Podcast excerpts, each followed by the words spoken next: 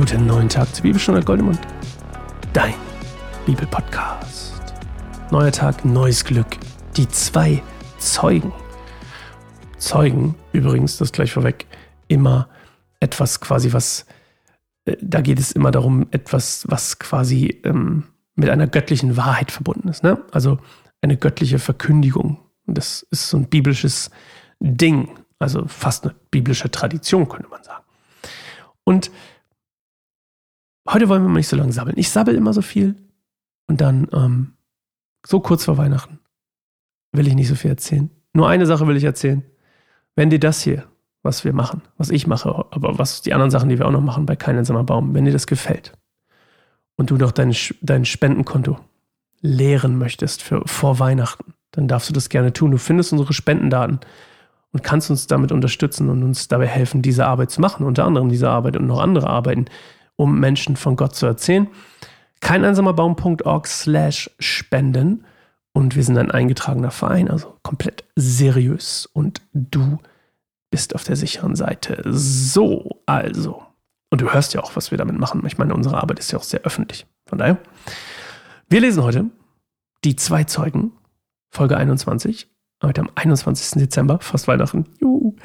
Und ähm, ja, das ist Kapitel 11, Vers 1 bis 14. Bevor wir das tun, lass uns eine Minute still werden, vor Gott kommen, ihn fragen, was er heute ähm, zu uns sprechen möchte. Über diesen Text, durch diesen Text. Bis gleich.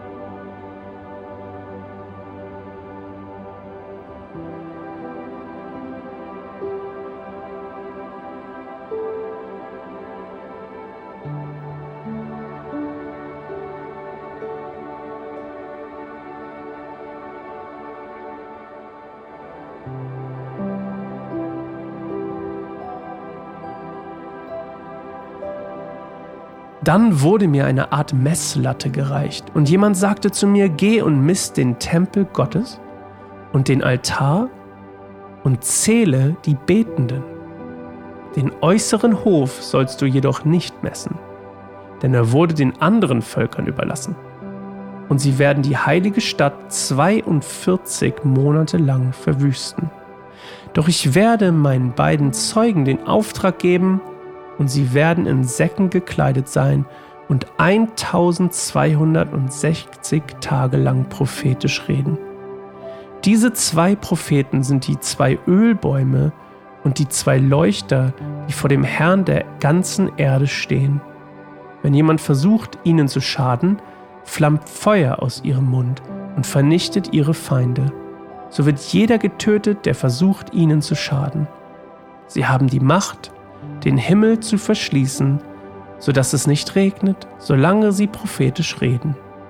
Und sie haben Macht, Wasser in Blut zu verwandeln und alle Arten von Plagen über die Erde zu schicken, so oft sie wollen. Und wenn sie ihren Auftrag erfüllt haben, wird das Tier, das aus dem Abgrund heraufkommt, ihnen den Krieg erklären. Es wird sie besiegen und töten, und ihre Leichname werden in der großen Stadt auf der Straße liegen. In der Stadt, die Sodom und Ägypten genannt wird. In der Stadt, in der ihr Herr gekreuzigt wurde. Und dreieinhalb Tage lang werden Menschen aus allen Völkern und Stämmen, Sprachen und Nationen herbeiströmen, um ihre Leichname zu sehen. Und es wird niemandem erlaubt werden, sie zu begraben. Alle Menschen, die auf der Erde wohnen, werden sich freuen und einander Geschenke machen, um den Tod der zwei Propheten zu feiern, die sie gequält hatten. Doch nach dreieinhalb Tagen wird der Geist des Lebens von Gott in sie kommen und sie werden sich wieder erheben. Entsetzen überkommt dann alle, die sie sehen. Dann ruft eine laute Stimme vom Himmel, kommt hier herauf, und sie werden vor den Augen ihrer Feinde in einer Wolke zum Himmel aufsteigen und in derselben Stunde wird es ein großes Erdbeben geben, das ein Zehntel der Stadt zerstört. 7000 Menschen werden bei diesem Erdbeben sterben. Und wer nicht stirbt, erschrickt voller Angst und ehrt den Gott des Himmels. Das zweite Unheil ist vorüber, doch jetzt kommt bald das dritte. Okay, also das war Teil des zweiten Unheils. Siehst du, das wusste ich auch noch nicht. Habe ich jetzt auch wieder was gelernt. Ich wusste nicht, dass das immer noch das zweite ist, aber macht ja auch Sinn. Wir hatten ja erst die sechste Posaune, also das zweite Unheil mit der sechsten Posaune, die ähm, getutet wurde, wollte ich gerade sagen. Das klingt falsch. Ähm, die, äh, was macht man da? Blasen? Die Posaune, die geblasen wurde? Bestimmt. Ähm, also, hier sind ein paar spannende Sachen. Und übrigens, falls dir das aufgefallen ist, ich habe bei den anderen Bibel-Podcast-Staffeln immer relativ viele Sachen gedeutet und ausgelegt und erzählt, was XY bedeutet und warum XY hier steht, warum steht das, warum zum Beispiel, ich mache mal ein Beispiel von gestern, warum steht der eine Fuß von diesem riesigen Engelwesen im Wasser und der andere an Land? Darüber gibt es unglaublich viele wie du dir vorstellen kannst, unglaublich viele Theorien und Deutungen. Und bei den meisten Bibelstellen ist es relativ offensichtlich, wofür sie stehen. Und wenn das nicht so ist, dann habe ich es immer dazu gesagt. Ich habe immer gesagt, hey, naja, es könnte das sein, es kann auch das sein, das ist aber wahrscheinlicher. Aber es gibt hier so viele, dass das gar nicht irgendwie geht. Also du merkst ja, wir sind hier immer bei 10 Minuten Folgen und es ist, das ist überhaupt nicht irgendwie in den, in den Griff zu kriegen, wenn ich jetzt auch noch anfange, hier jedes Bild auszulegen. Also warum der eine Fuß im Wasser steht und der andere an Land. Du könntest es jetzt einfach deuten und sagen, naja, weil es Land und Wasser betrifft. So, das wäre eine Auslegung. Ähm, also es, ist nicht nur die Erde an sich, die, die, ne, sondern auch die Lebewesen im Wasser oder was auch immer. Und, und wie gesagt, es gibt ganz, ganz viele Auslegungen. Und wenn du dich damit beschäftigen willst, dann kannst du das sehr, sehr lange tun. Und du glaub, glaub mir mal, es gibt Offenbarungsauslegungsbücher en masse. Und du darfst sie dir gerne kaufen. So, also wir lesen hier von diesen zwei. Also erstmal wird der Tempel vermessen. Das finde ich sehr spannend. Und die Be Zahl der Betenden wird, wird quasi ähm, festgehalten. Okay, spannend. Ähm, das, das passt ja irgendwie auch zu dieser Schriftrolle, ne? das Buch des Lebens, so, dass das irgendwie festgehalten wird, wie viele es denn sind. Und Gott mag anscheinend, so wie ich, Statistiken und Zahlen und Dinge irgendwie in, in eine, in eine ähm, berechenbare Form bringen, was ich spannend finde. So, und dann, weil wir ja manchmal sagen, Wissenschaft und, und Mathematik und diese ganzen Sachen, dass das eben nicht zu Gott passt, aber anscheinend ja schon. Aber was ich super spannend finde, und das ist das, worauf ich heute so am meisten eingehen möchte, ist, also eigentlich zwei Sachen. Das eine ist, warum er den äußeren Hof nicht messen soll. Denn dieser äußere Hof ist den anderen Völkern überlassen. Ähm und sie werden die heilige Stadt 24 Monate lang verwüsten. Also, warum? Und warum darf er das nicht messen? Also, das ist irgendwie auch wieder so ein spannender Aspekt, der jetzt zweimal jetzt schon vorkommt. Er darf etwas nicht. Er darf das eine nicht aufschreiben, das mit dem Donner. Und jetzt darf er diese, den äußeren Hof nicht messen. Ähm, warum? Also, spannend, spannend. Ähm, und ich habe auch keine Antwort darauf. Also wirklich nicht. Ich habe Theorie oder so, ne, aber es ist jetzt nicht irgendwie eine Antwort. Und ich will jetzt auch nicht meine Theorie an den Kopf werfen. Ähm, da kommen wir nämlich gleich zu. Und und auf der anderen Seite haben wir halt so, so diese, dieses, das, das zweite spannende Bild ist das, was wir, was wir auch von Jesus schon haben, ist das mit dieser, dass sie sterben und dann wieder auferstehen. Und die, das, die Auferstehung hat ja einen ganz spannenden Aspekt. Das ist nämlich zu der Auferstehung, und das vergessen wir manchmal, gehört eben nicht nur die Auferstehung. Also es ist nicht nur schön. Manchmal ist es so, wow, Ostern, Auferstehung, cool. Aber dazu gehört, an Ostern gehören drei Dinge dazu und hier auch.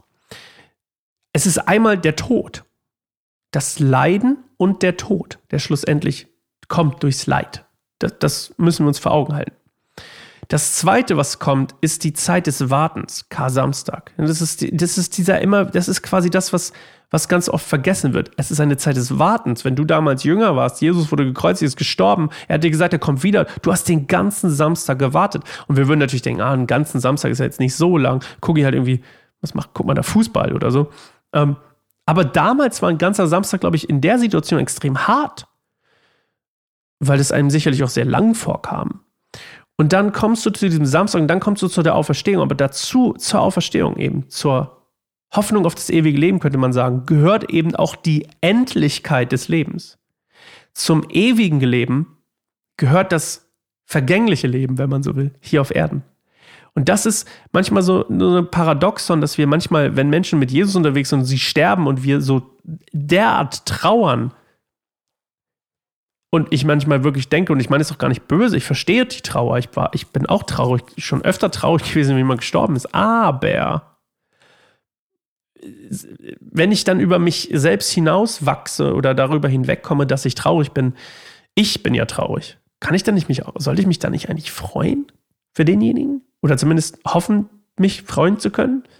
Weil, weil ja zur, wenn ich sage, okay, das, was Jesus verheißt, ist das ewige Leben. Zum ewigen Leben gehört das vergängliche Leben auf Erden. Ich hoffe, du verstehst, was ich meine. Und für mich ist das eine, eine, spannende, eine spannende Sache, eigentlich immer wieder darauf hin, darüber nachzudenken, ob der Tod wirklich so schlimm ist. Äh, natürlich für den Lebenden schon, aber wenn ich mit Jesus lebe und ich weiß, jemand lebt mit Jesus und folgt ihm nach und stirbt, müsste ich mich dann nicht eigentlich für ihn freuen? Ich meine, ich kann traurig für mich sein, müsste ich mich nicht für ihn freuen?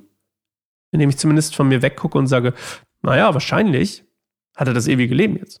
Bei Jesus. That's pretty awesome. Weil, schon schön, ne? Ich meine, die Vorstellung. Das ist meine Frage des Tages heute an dich. Haben wir eine falsche Perspektive auf den Tod? Natürlich nicht für Leute, also ich kann es auch verstehen, wenn jemand stirbt, der nicht, von dem wir, ne, und das ist dann, wissen wir halt nicht, okay, kommt es jetzt in den Himmel oder nicht, aber das ist meine Frage an dich heute, bevor es hier noch länger wird. Damit lasse ich dich, entlasse ich dich in den Tag und ich hoffe, wir sehen uns morgen wieder zu Bibelstunde Goldemund. Bis dann, ciao.